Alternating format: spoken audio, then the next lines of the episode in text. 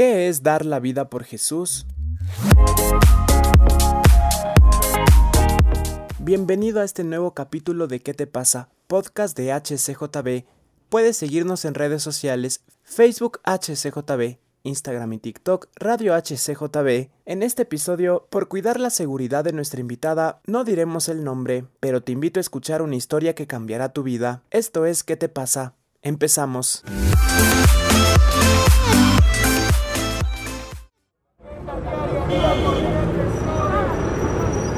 Y estamos en un nuevo capítulo de nuestro podcast de HCJB. ¿Qué te pasa? Tenemos un episodio muy pero muy especial y por eso quiero dar la bienvenida a una gran persona y es misionera ecuatoriana que sirvió en el Medio Oriente, en un país que es cerrado al Evangelio. Es uno de los países más grandes que ha sido menos evangelizado, es decir, que no ha llegado el mensaje de Jesús a las personas. Así que, ¿cómo estás y bienvenida? Gracias por tu tiempo. Hola, bendiciones, un gusto estar con ustedes. Qué gusto, gracias por este tiempo y sé que vamos a aprender mucho ya que eres una misionera transcultural y como decíamos en un país inhóspito al cristianismo. Para iniciar, ¿por qué ser misionera? ¿Cómo, cómo fue que te diste cuenta que era lo tuyo ser misionera? Bueno, eso sucede en algún momento de este peregrinaje, como diríamos, de ser ya discípulos de Jesús. Cuando uno llega a tener convicción de que ha recibido al Señor Jesús como su Salvador, ahí empieza otra ruta de vida, es caminar en absoluta dependencia de lo que Él va dirigiendo. Yo creo que todo empieza cuando uno es consciente de ese, ese paso y lo que uno va entendiendo de quién realmente es Jesús en la vida de uno. Y sucedió que yo tenía 14 años, estaba en plena época de colegio, cuando de pronto con mi familia y algunos primos fuimos a visitar un barco misionero en mi ciudad.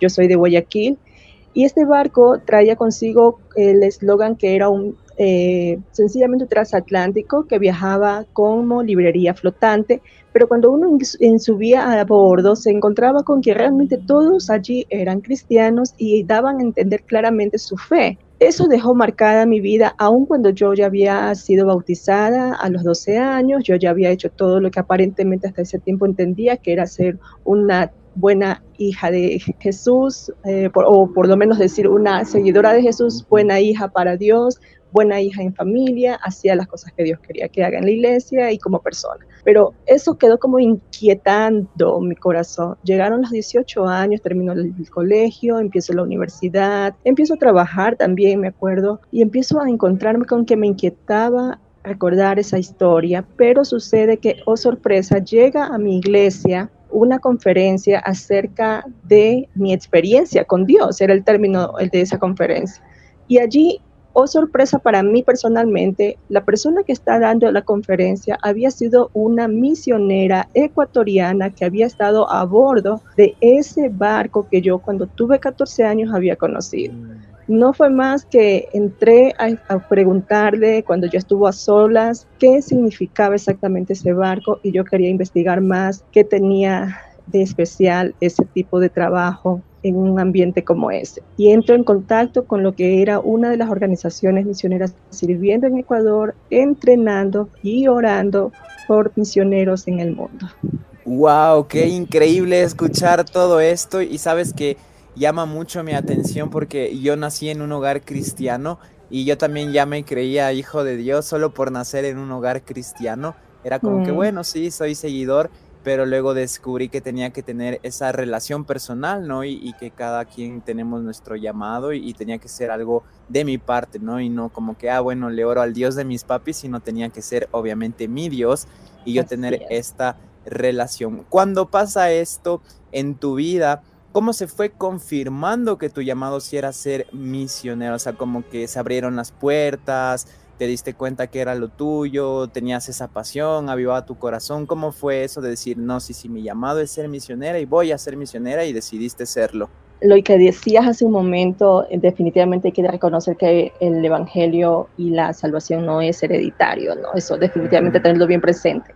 Resultó que, como te decía, en esa conferencia, algo que marcó, ya a los 14 años había tenido personalmente esa experiencia transcultural con este grupo de gente de diferentes naciones y con, yo siempre digo, encontraba una sonrisa de oreja a oreja de esas personas hacia uno que ni, nunca nos habíamos visto, pero eso, esa empatía no la había vivido tan de cerca con gente extraña. Y cuando a los 18 años tengo esta otra experiencia, lo que marcó allí y confirmó que yo tenía que indagar en el tema de qué exactamente significaba salir de mi país a evangelizar, era la temática que esta persona mencionó. No celebra Navidad en todo el mundo. Eso chocó mi vida. yo hasta esa edad, con todo lo que yo había participado entre las niñas, las señoritas, líder de jóvenes, células de hogares, para mí eso era evangelizar y listo.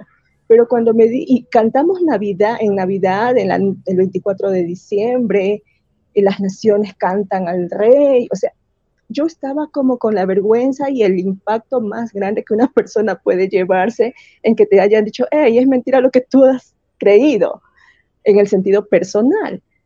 Esta persona mencionó que hay lugares en el mundo en que Jesús no es conocido porque no se ha hablado de él, por lo tanto no se celebra Navidad.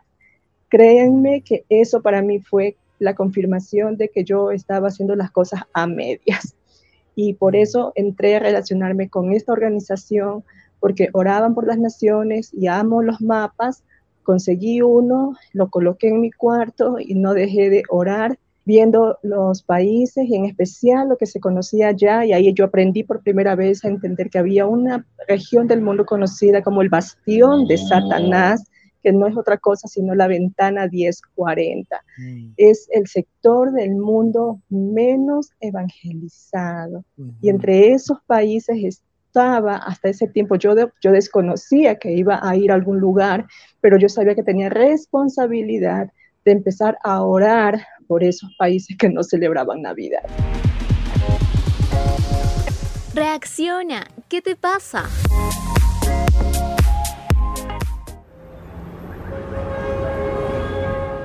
Wow, qué, qué impactante es escuchar esto y, y, me imagino, ¿no? Es que uno a veces no se da cuenta porque vivimos solo en nuestra realidad o solo lo que vemos nosotros y qué bonito que, se despertó esto en ti, decir, wow, pero no puede ser que estos países estén viviendo esto.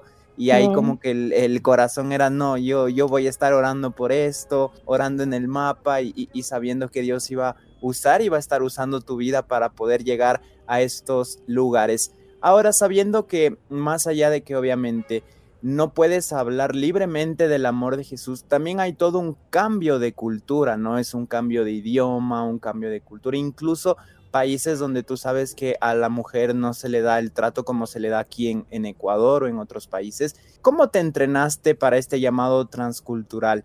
al estar en o ir a una cultura tan diferente a la nuestra, donde todo lo que habías aprendido, cómo fuiste creciendo aquí va a ser totalmente diferente. ¿Cómo te entrenaste para eso? Sabes que es interesante pensar en todo ese periodo porque verdaderamente, lo, lo digo, lo he dicho constantemente porque fue así mi experiencia.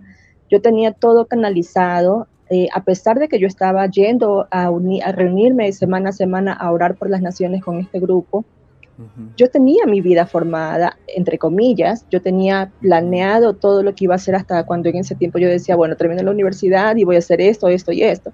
Pero empezó de tal forma a inquietarme el mismo Señor, que yo uso este término, Él se robó mis sueños. Y fue un proceso, Omar, no fue de la noche a la mañana, pero yo decía, ¿cómo voy a, llegar a un país que no es fácil si tengo todo un asunto que tratar acá? Por ejemplo, yo soy hija de una familia, tengo que estar allí tratando de también manejar asuntos de la familia, ¿Qué van a pensar si dejo todo votado por el sacrificio que se ha hecho y de pronto sencillamente en fe, porque esto literalmente me hacía renunciar a todo lo seguro y empezar a vivir una vida insegura en términos de finanzas?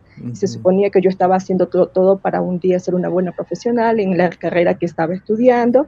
No era fácil estudiar en ese tiempo en la virtualidad mientras uno trabajaba secularmente, pero todo eso empezó como parte de mi entrenamiento a solas. Y en vuelvo a insistir en lo que yo personalmente viví. El Señor Jesús empieza a robarse mis planes. Y es un lindo término decir robarse porque no estaba haciéndolo cualquiera. Era como que él estaba dándole sentido real a mi futuro. Y empecé a sencillamente abandonarlo de a poco, todo aquello, hasta que llegó el día que me senté con mi familia, no podía resistirlo más. Había hablado con mi pastor en la iglesia, le había explicado que yo estaba ya muy inmersa en entender la obra misionera, aunque realmente yo no sabía que un día yo misma iba a ir, pero sabía que tenía que entrar en ese ámbito de entrenarme para saber cómo acompañar la obra fuera del país. Y resulta que cuando hablo con el pastor, eh, les dije que iba a renunciar a lo que estaba trabajando y luego mis estudios cambiarlos por estudiar el seminario teológico. Me dieron una beca en el seminario. Mm. Entonces yo digo, ok, es una puerta abierta, pero ¿y ahora cómo manejo esto dentro de casa? Así que un día me senté con la familia y compartí. Yo soy la tercera de seis hermanos. En ese tiempo mi hermano mayor y yo éramos los que estábamos colaborando junto con mi mamá. Mi papá acababa de fallecer, entonces era un ámbito un poco complejo dentro de casa. Y bajo esas circunstancias, ¿cómo le digo a la familia que voy a dejarlo todo y empezar a vivir por fe? Hasta que me decidí y lo que hice fue darles la noticia. La primera respuesta de mi mamá fue, ¿estás segura de lo que estás pensando? Y yo como que por debajo, debajo de la mesa con mis manos apretadas, sí, mami, lo sé. Hasta que este proceso fue un poco complicado, tratar de ir poco a poco haciendo ver que de verdad yo estaba saliendo de todo lo normal.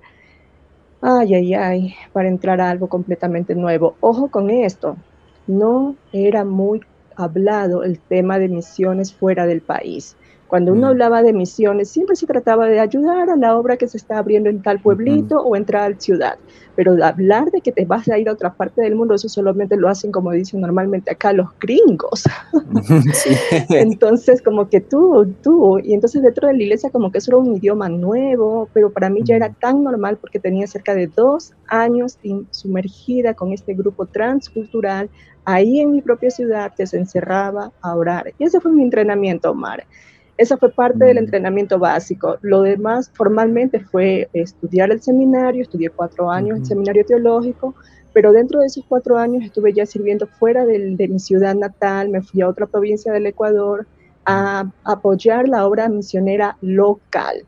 Con eso particularmente me ayudaba más a mí a desprenderme más físicamente de mi familia y empezar a saborear lo que era en serio entrar a un territorio culturalmente diferente al tradicional. Yo soy una chica de ciudad, me fui al mismísimo campo por dos años y fue una experiencia que si no la hubiera tenido en mi propio país, con, con dificultad hubiera logrado luego que Dios me confirma en el año 2002 que el lugar que Él me quería era entre los musulmanes.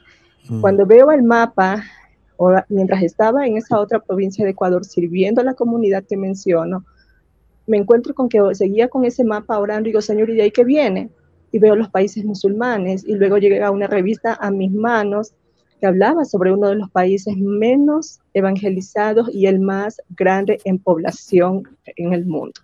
Mm. Empiezo a buscar información junto con esta organización con la que me había empezado a relacionar y ellos llaman perdón, en esa época envían un mensaje por email a la base que teníamos allá en este país, en Medio Oriente, diciendo que había una joven latina, ecuatoriana, que estaba entrenada para salir al campo transcultural en países musulmanes.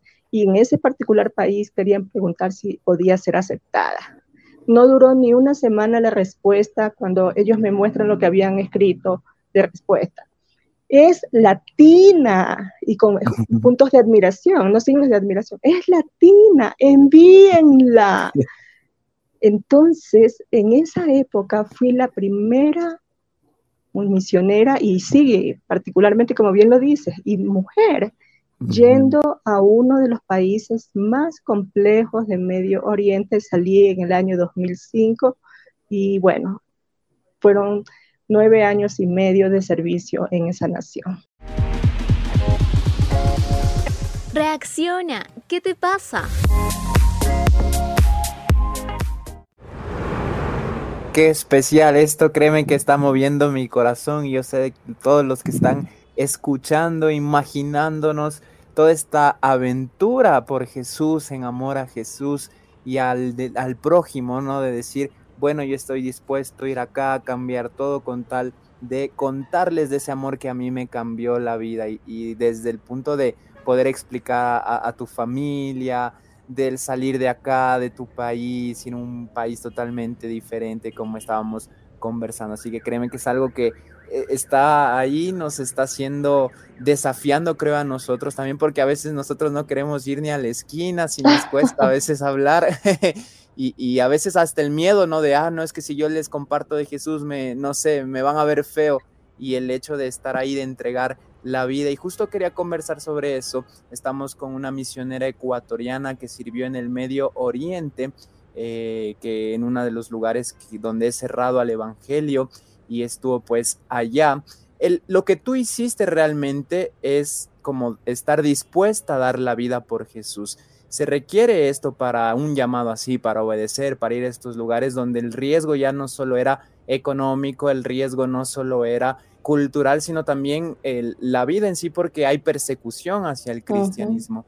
¿Cómo forjar ese carácter? ¿Cómo estar dispuesto a dar la vida por Jesús, pero vivirlo, no solo decirlo? Muy buena pregunta y son, sabes que ah, es un poco complicado a veces en palabras expresar lo que definitivamente se puede ir haciendo vívido por el solo hecho de responderse a sí mismo esta pregunta. ¿Quién es Jesús para mí? ¿Qué significa realmente seguir a Jesús? ¿Por qué amo o digo que camino con Jesús? ¿Por qué veo esa cruz vacía y significa algo para mí? Creo que con esas preguntas, si la persona que está escuchando empieza a sencillamente hacerse eh, la pregunta respondiéndose para saber por qué soy cristiano, puede darle muchas respuestas al alma, pero también puede hacer que se empiece a enamorar, a apasionar, a saber realmente quién es Jesús. Eh, ahí empieza todo. Cuando yo recuerdo haber vivido esa primera etapa, como te decía, dejé mi trabajo realmente para una chica en esa época que apenas estaba estudiando en la universidad. Ese trabajo me, me iba a dar lo que cualquiera hubiera querido porque ya lo estaba disfrutando, pero no valía, no valía para lo que ya mi corazón estaba, yo creo que puedo decir, estaba aprisionado no podía imaginarme, no me podría imaginar en esa comodidad. Empecé a verme entre esa gente, porque empiezo también a buscar información de cómo vivía realmente esa gente. Y otra vez, no, hay Navidad, en serio que no hay Navidad. Y yo amo la Navidad. Creo que es el mejor regalo que puedo tener, en disfrutar esa verdad. Entonces, cuando yo llego a este lugar, a este país, no, pues lo que yo hasta esa época había, inclusive lo que había servido, como, lo que había servido como creyente aquí en mi país, sabes que no significó, a ver, tengo que decirlo mejor así. Tenía tres meses en ese ambiente, en esa cultura. Obviamente no hablaba el idioma todavía. Llegué allá cero idioma local. Tuve que entrar a la universidad para estudiar el idioma pero mientras estuve en esos primeros tres meses de orientación, porque también un equipo internacional me recibía para darme la orientación y convivía con una, de hecho era una mexicana, mi primera compañera de casa. y esta chica era la, con la única que podía hablar mi propio idioma y podía sentir un poquito de la cultura latina, porque ella ya estaba muy culturizada, así que ella estaba muy al ambiente de allá. Pero empiezo a sentir como, Dios, yo no valgo para esto. No, mm he sido la persona escogida correctamente, devuélveme a mi casa, eh, yo no voy a poderte servir aquí. Y era un miedo que me empieza a albergar la mente y creo que ahí empieza lo que tú preguntabas hace un momento, ¿qué del carácter? Cuando uno se ha forjado en el carácter, primeramente de saber su identidad en Jesús y haber vivido en serio, en serio la vida en Jesús, no solo tocar la guitarra, tocar, coger el micrófono y compartir un momentito bonito, ir a campamentos. No, no, no, eso, eso es chévere, pero no es el ser cristiano en lo que es la esencia. Pero el haber en su soledad empezado a saber lo que es entregarse completamente a sí mismo, hará que cuando uno encuentre esa, ese llamado, si así es que Dios empieza a llamar a alguien o le está inquietando y lo lleva a ese sitio inhóspito, la palabra misma va a ser la única que responda el susto que hay en el corazón. Recuerdo una noche, era ya cerca de la medianoche, yo estaba a solas, desesperada y llorando y veía mis maletas que no las podía todavía terminar de arreglar, es decir, desempacar, porque yo decía, yo no, yo no valgo para esto, no voy a mm. servir aquí. Y, yo solo pensaba y añoraba como, devuélveme a mi país, devuélveme a mi país. Mm. Cuando recuerdo que esa noche, llorando, diciéndole eso al Señor, sin haber abierto la Biblia, vino esta, este pasaje. Ninguno que poniendo su mano en el arado mira atrás es digno de ser mi discípulo. Mm. Yo estaba con la almohada tapada porque no quería que mi compañera me escuchara llorar. Mm. Y lanzo la almohada al closet y la lancé al otro lado del cuarto y grité, no me digas eso Jesús, tú sabes que te amo, tú sabes que no quiero rendirme, pero yo no puedo. Mm. Fue como que eso detonó tanta, tanto amor y tanta misericordia que al pasar los días todo empieza a tomar otro giro al punto que empiezo a amar lo que me estaba dando miedo. ¿Y sabes qué era lo que me daba más miedo? Solo decir soy estudiante del idioma tal mm. en el idioma local ya era una mega frase que en mi vida yo dije, ¿cómo voy a pronunciar eso si solo eso es difícil? ¿Cómo voy a vivir aquí? ¿Cómo voy a predicar el Evangelio? Resulta que fue todo una claridad para mí, que cuando empiezo a salir a la calle, me empiezo a sentir identificada con la gente. Mm. Y para cerrar esa parte de mi historia, solo puedo decirte, no duré ni un año en el que el idioma ya estaba tan impregnado en mi mente, gracias a Dios por el don de lengua, ¿cierto? Incluyendo las, lenguas humanas, ¿cierto? Sí. Entonces, ¿qué sucede? Que empiezo a, transmitir, a transmitir lo que necesitaba, empiezo a conversar en el idioma local, empiezo a leer la Biblia en el idioma local, aunque no la podía llevar con facilidad la Biblia en la mano.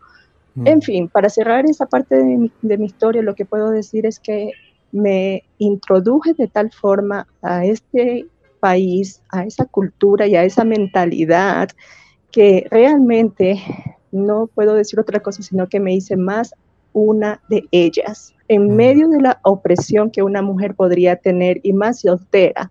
Entonces Dios me empezó a cautivar al tal punto que me hizo una de ellas.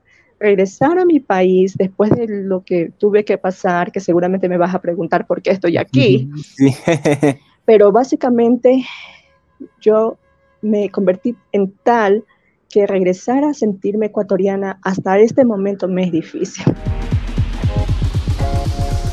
Reacciona, ¿qué te pasa?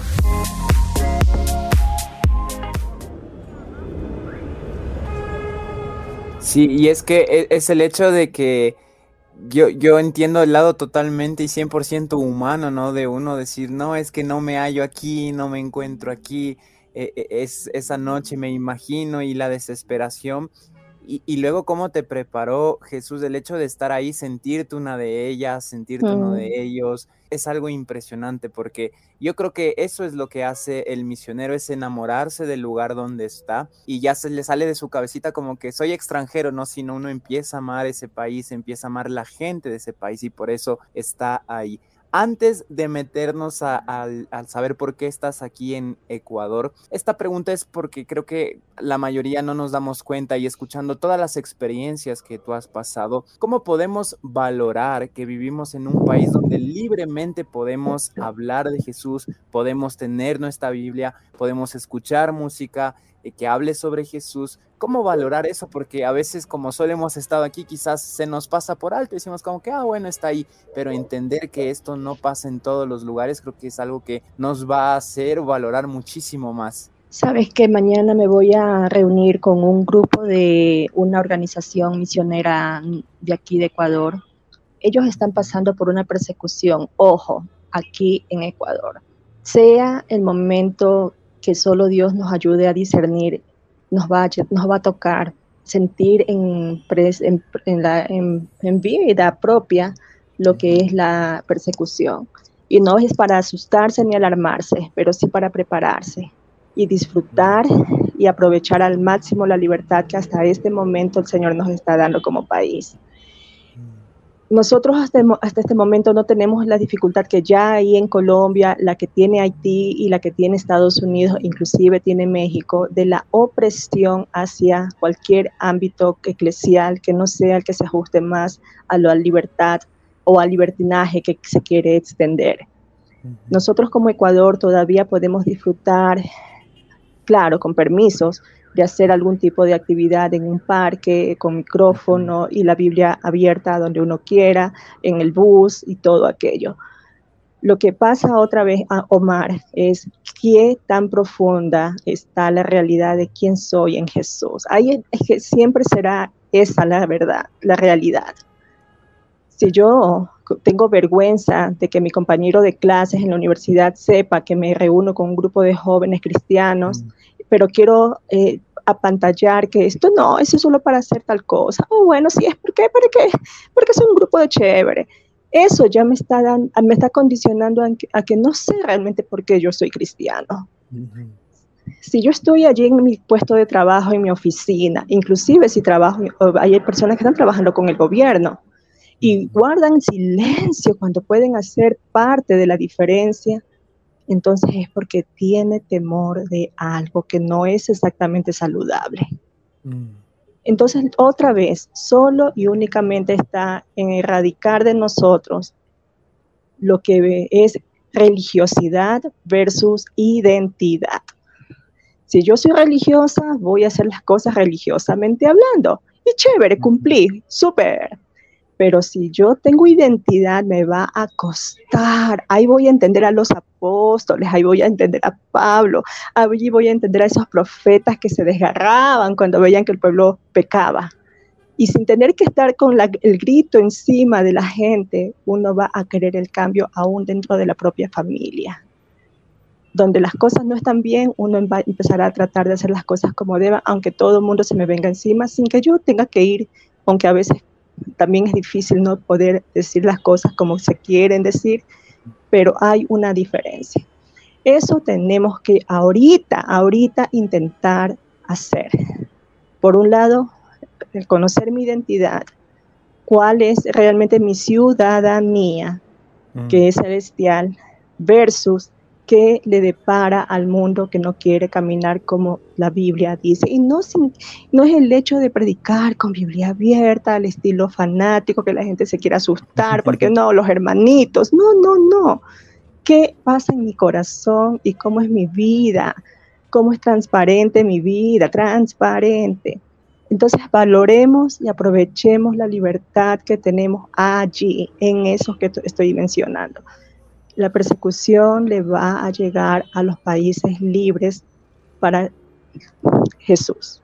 Nos mm. va a llegar en los últimos tiempos, va a llegar, tal vez de maneras diversas, no a ese extremo en que me van a matar si tengo la Biblia conmigo o digo ser cristiana, no, no, pero va a llegar. Y de hecho, como te decía, ya está pasando en nuestro país de una manera muy sutil. Reacciona, ¿qué te pasa?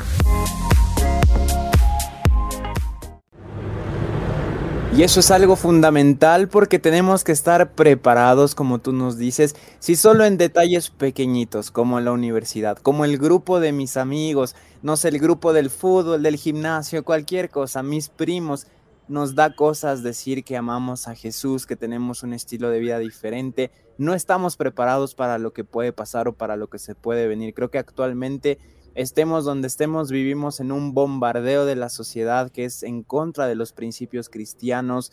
todo lo que vemos, las series, la televisión, la música que se escucha y nosotros tenemos que ser muy cuidadosos, pero sí ser valientes y saber que nosotros podemos marcar esta diferencia. Y créeme que es algo que nos llena el corazón de alguien que, que lo vivió también, por decirlo así, en carne propia, ¿no? No, no solo en este bombardeo que, que a nosotros vimos, sino realmente el hecho de que decir, oye, Jesús te ama, era que tu vida esté en riesgo allá en el país donde tú estabas. Estamos ya por finalizar este gran capítulo de ¿Qué te pasa? Que de seguro yo creo que todos los que nos están escuchando se lo van a repetir y yo también, aparte de, estar ahí, voy a estar repitiéndolo porque he aprendido mucho. Pero para finalizar, cuéntanos por qué regresaste a Ecuador y, no sé qué visión tienes ahora a futuro en este año con, con todo lo que Dios está haciendo con tu vida. Bueno, puedo resumirlo eh, dando a entender una vez más, yo ya estaba siendo parte de mi día a día, ya mi vida estaba impregnada a morir, a, morir ancianita y con familia, formar mi, vida allí entre ellos. Lo que no sabría jamás es que un día eh, la policía iba a tocar mi puerta a preguntarme la pregunta que no quería que me pregunten la pregunta fue, ¿tú eres cristiana? Y el término cristiano allí estaba implicado el hecho, tú eres misionera. Con la mm. respuesta que obviamente era positiva, mi respuesta fue un sí, yo soy cristiana. Y otra pregunta más que me hicieron respecto a que si yo estaba asistiendo o colaborando con una de las, de las iglesias allí, porque obviamente saben que hay iglesias que son pequeñas y como extranjera llevaba las de perder. Entonces les dije, sí, en cualquier parte del mundo donde haya una iglesia cristiana, yo voy a estar allí. Mm. Me dijeron que esperara cinco días y que me daban la respuesta. Y esa pregunta la hicieron porque yo estaba en renovación de visa. Constantemente yo tenía que hacer una renovación cada año. Primero había estado mm. como estudiante universitaria, pero ya ahora lo estaba haciendo como residente sencillamente. Cuando la mm. sorpresa es que me llaman al celular en ese tiempo y me llevan a investigación o más bien a hacerme una especie de interrogas, interrogantes o interrogaciones, perdón, interrogativo, sí, eh, para saber más de lo que querían ellos indagar. Y efectivamente me tuvieron cerca de 40 minutos en las mm. oficinas de la Policía de Inmigración gente que sí me conocía porque conocían a esta ecuatoriana que siempre iba a hacer renovación de visa, pero de pronto me detuvieron. Para resumir la historia, ellos me dijeron, tú eres un riesgo para la seguridad del Estado.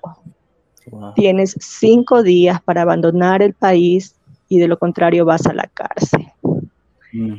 El golpe más fuerte para una persona que idealizó o se, se consagró a tener que una vida fuera de su ambiente cultural. Y como te decía, haberme eh, sumergido a tal punto fue un golpe terrible, de los peores, de los peores.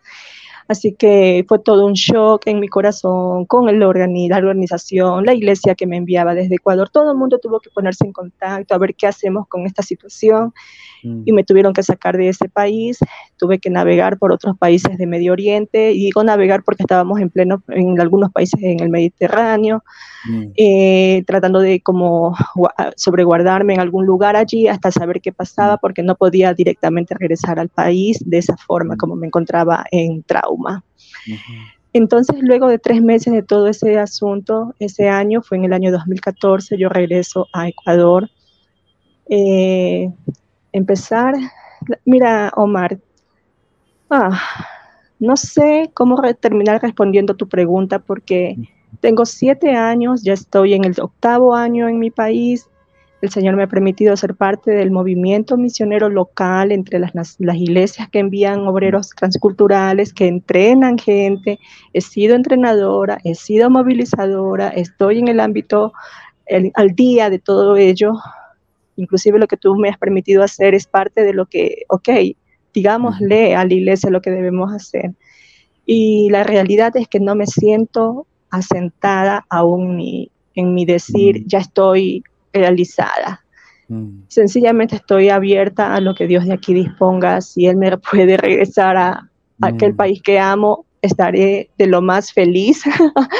pero si no me, no me va a regresar allá, necesito sencillamente saber cuál será la continuidad de la manera que Él quiera usarme. Ah, y por cierto, obviamente soy hija de familia, tengo mamá, tengo hermanos, pero quieras o no, es como que tú estás en un rompecabezas y tú eres la piecita que ya no calza más en mm. ninguna parte. Mm. No, y, es 100% entendible porque es, como decíamos, desprenderse de la vida de uno totalmente y dar la vida por Jesús, ¿no? Entonces, obviamente estas circunstancias que, que pasan, no te lo esperabas, y por eso es como que decir, bueno, estoy esperando al siguiente paso y créeme que vamos a estar orando muchísimo para que Dios te vaya mostrando también cuál es el siguiente paso, cuál es su voluntad. Y es algo que a nosotros todo lo que hemos escuchado el día de hoy nos ha inspirado muchísimo, nos mueve el corazón, nos desafía, como decía, no solo el hecho si tenemos un eh, llamado misionero de ir a, a, la ventana 1040, por decirlo ahí, a los países donde el Evangelio no ha sido compartido, sino solo el hecho de también en nuestra propia ciudad, en nuestra propia realidad, en nuestro barrio, en nuestros compañeros, el poder no perder el tiempo y saber que la vida de nuestro prójimo es igual de valiosa que la nuestra y que tenemos que hablar del amor de Jesús. Créeme que nos ha inspirado muchísimo y de seguro te vamos a tener en otro capítulo porque sé que hay mucho de qué hablar. Así que te agradezco mucho y nuevamente vamos a estar orando mucho, que Dios sea mostrando cuál es su voluntad para tu vida y, gracias por este tiempo. Gracias al Señor por, lo que están haciendo y sí, sencillamente seamos valientes. Me gustó esa frase como lo decías. Tenemos que ser valientes en donde quiera que estemos, en donde quiera que estemos. Y solo sea Jesús el centro. Gracias, Omar.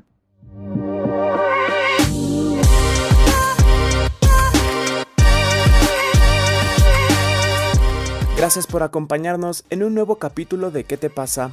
Recuerda que todos nuestros episodios están disponibles en plataformas digitales o en nuestra app HCJB. Somos un ministerio que se sostiene con donaciones. Puedes ingresar a nuestra web hcjb.org y hacer clic en donación. Nos encontramos en un nuevo episodio de ¿Qué te pasa?